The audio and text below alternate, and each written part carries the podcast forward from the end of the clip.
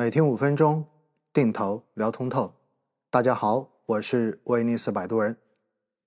在上一集，我们明确了定投的目的，其实是为了降低我们在投资过程中间因为市场波动而带来的心理冲击，从而使得投资人更有可能长期的进行持有、进行投资，穿越牛熊，最终获得理想的收益。所以，定投的长期持续，在之前都是我们反复强调需要做到的事情。然而，连续下跌的市场，使得在这个过程中间开始做定投的人，大部分都已经选择了放弃，因为定投并不能在下跌的市场中间帮我们赚到钱，充其量它只是帮我们减少了亏损，获得了超越市场跌幅的超额收益而已。但对于绝大多数投资人来说，是很难理性的去看待这个所谓的超额收益，也就是下跌市场中间通过分批的定投减少的亏损。会有更多的人提出一个这样的论点，那就是定投根本就不适合在左侧的市场，也就是下跌的市场中间开始进行，而应该要确认市场进入到了右侧，再开始进行定投才是一个。正确的选择。其实，所谓的左侧跟右侧，都是以后视镜的方式回头去看已经经历过的市场变化，才能够清晰得出结论的事情。定投是通过分批的方式把资金投入到市场中间，所以既然是分批，那么必然资金的使用效率就是不高的，因为我们一整笔钱。并不是一次性的投进去，没有办法第一时间的让所有的钱都在市场中间产生投资收益，因此，定投分批和一次性投资相比，资金的使用效率会更低，这一点大家必须要非常的清楚。因此，在所谓的右侧市场，也就是单边上涨的市场中间，定投的投资收益一定是比不上一次性投资的。所以在右侧，其实最佳的投资方式应该是选择一次性投资，而不是分批定投。而在单边下跌的左侧市场，定投确实到最后也会导致我们持仓的亏损，但是这种亏损的幅度相比一次性投资一定会要小很多。所以在左侧市场最佳的投资策略应该是空仓。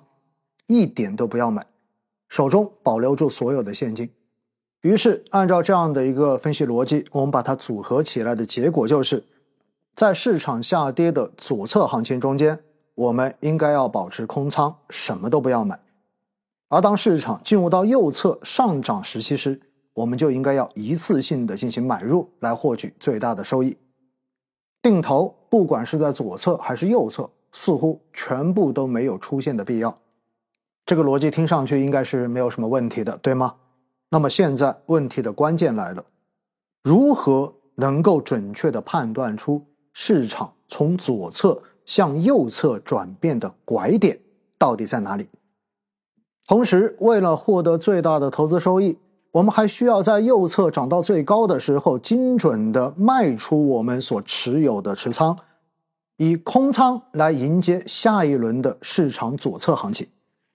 而这个市场最高点的拐点，又应该如何去准确的判断呢？说完这个理想化的逻辑之后，相信大家就意识到问题了。因为市场永远都是波动的，每一个小的波动，你如果放大来看，都可以分成左侧和右侧。而小的波动放在更长的周期中间，也许它们都属于同一个左侧。或者是同一个右侧，那么如果我们要选择所谓的左侧空仓、右侧满仓的策略，就意味着要在频繁波动的市场中间，不断的去判断低点和高点，并且力争让自己能够准确的把握住每一个低点和高点来进行买卖交易，这不就是择时的能力吗？而真正在市场中间。具备着完美择时能力的人少之又少，说到择时，其实就是低位买，高位卖。但现实中间，有多少人真正能够做到低位敢买，而高位愿意卖出呢？谁都知道应该低买高卖，但最后因为人性的弱点，大概率都做成了追涨杀跌。当然，我相信一定有朋友非常自信的认为自己是拥有非常好的择时能力的。那么对于你们来讲，确实完全不用考虑定投这种方式。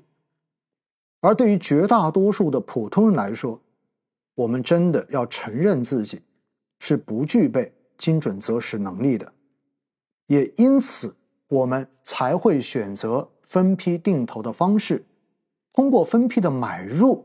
来降低市场波动给我们的持仓所带来的冲击，给我们的心理所带来的负面干扰，让我们能够在一个长期向上的市场中间，长期的投资、长期的持有，穿越牛熊。最终收获到那一个理想的收益。说到底，定投不做择时，但是定投必须要择势。如果你认为你所投资的这个市场长期是向上的，不管你选择一次性投资还是选择定投，都是对的。只不过一次性投资你很难长久拿得住，因为就算是长期上涨趋势的市场，也会出现。远超你预期的短期下跌，而这个短期也许是以年作为单位来计的，而在过去的这三年，也是中国股市长期上涨过程中间的一个小波折而已。听到这里，我相信一定会有人跳出来说：“我不认为中国的股市未来能够长期上涨。”如果你真的有这样的认知，那么不管是你的定投也好，还是你的一次性投资也好，都不应该有任何的 A 股资产。投资最重要的是知行合一，按照你自己的认知而做出符合你认知水平的投资决策，最终自己对结果负责，这才是一个理性的投资人。因为钱是自己的，所以并没有任何人强制要求你一定要去投什么资产。投你自己懂的东西，投你自己看好的东西，这样子你才能够在投资的过程中间保持理性，保持心态的平衡，在资产价格出现波动的时候，才能够拥有更加坚定的信念去穿越周期、穿越牛熊，等来最后的收获。因此，定投不择时，但是一定要定投一个。你自己认为长期趋势向上的投资品种，这才是定投成功的前提。